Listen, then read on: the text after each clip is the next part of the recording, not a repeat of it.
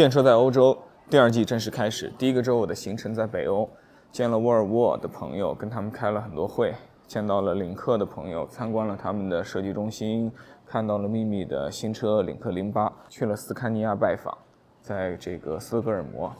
那离开北欧的最后一天呢，我访问了极星的总部。这座办公室啊，离沃尔沃的总部步行可至。我们一起看看在那里我看到些什么。这里就是我刚进来的大门。我们看到一楼的这个办公室的大堂啊，很少会见到一个商业公司的办公室，它对灯光会有这么大的讲究。通常你会在一些艺术工作室或者是汽车品牌的造型设计中心看到这样的光线，因为这种非常柔和和均匀的光对于视觉是极大的这个效果加成。我们会看到 Polestar 的两款车型一和二，我们还看到这个它的周边产品，两款电动的自行车。这里有一个旋转的楼梯，员工可以从这里走楼梯去上班。一楼最商业化的地方。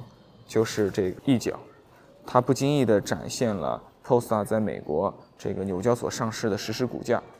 啊，这里有张海报，上面是大海边一台孤独的吉星。在这个瞬间，会让我想起前几天每天坐车去沃尔沃总部的开会，路上都看到这个极星总部。在瑞典大雪纷飞的时候，这个总部大楼是如此的孤独。在阳光明媚的早上，这个总部大楼看上去依然如此孤独。它会让我想起啊，国内秦皇岛的网红阿那亚。如果说秦皇岛阿那亚的图书馆是这个地球上最孤独的图书馆，那么这个世界上最孤独的汽车品牌大楼一定就是哥德堡的极星。看起来是我挺熟悉的那台车，我在上海有一台极星二，这台车是它的最新版本。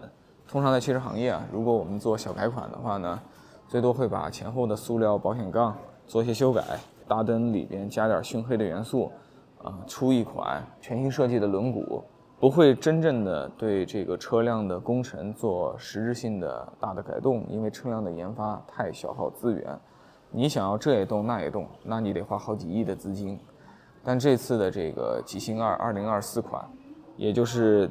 今年会上的一个新版本啊，欧洲是下半年交付啊，它做了很激进的改款。我们可以看到整个前脸啊趋于封闭，用上了极星三的最新的一个统一的家族设计语言，跟现在的款式就有比较大的视觉差异。我们还可以近距离来看一下，这个轮毂的风格跟现款有很大的变化，一个黑白撞色的全新设计，更加的时尚。有点那个保时捷 Taycan 的那个轮毂的样子。我们看到这个地方的参数啊，这是一个单电机的版本，参数标的是二百二十千瓦，非常强的单电机了。这也是比过去有所升级的，再搭载一个八十二度的电池，这车的加速和续航啊都会比过去要更好。这个车主卖肯定是单电机版本，而不是四驱双电机。它很疯狂的把这个单电机从前驱架构改成了后驱架构。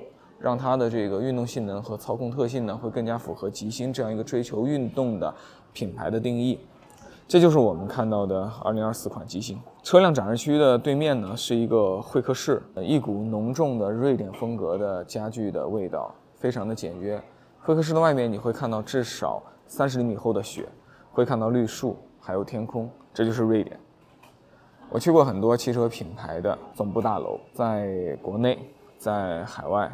有一些大楼能够恰如其分地表现其品牌的重要特征，有一些大楼仅仅是办公的场所。而吉星这座大楼真的给我很特殊的印象，这种孤独、高冷、纯粹的气质啊，不仅属于这座楼，也属于吉星这个品牌。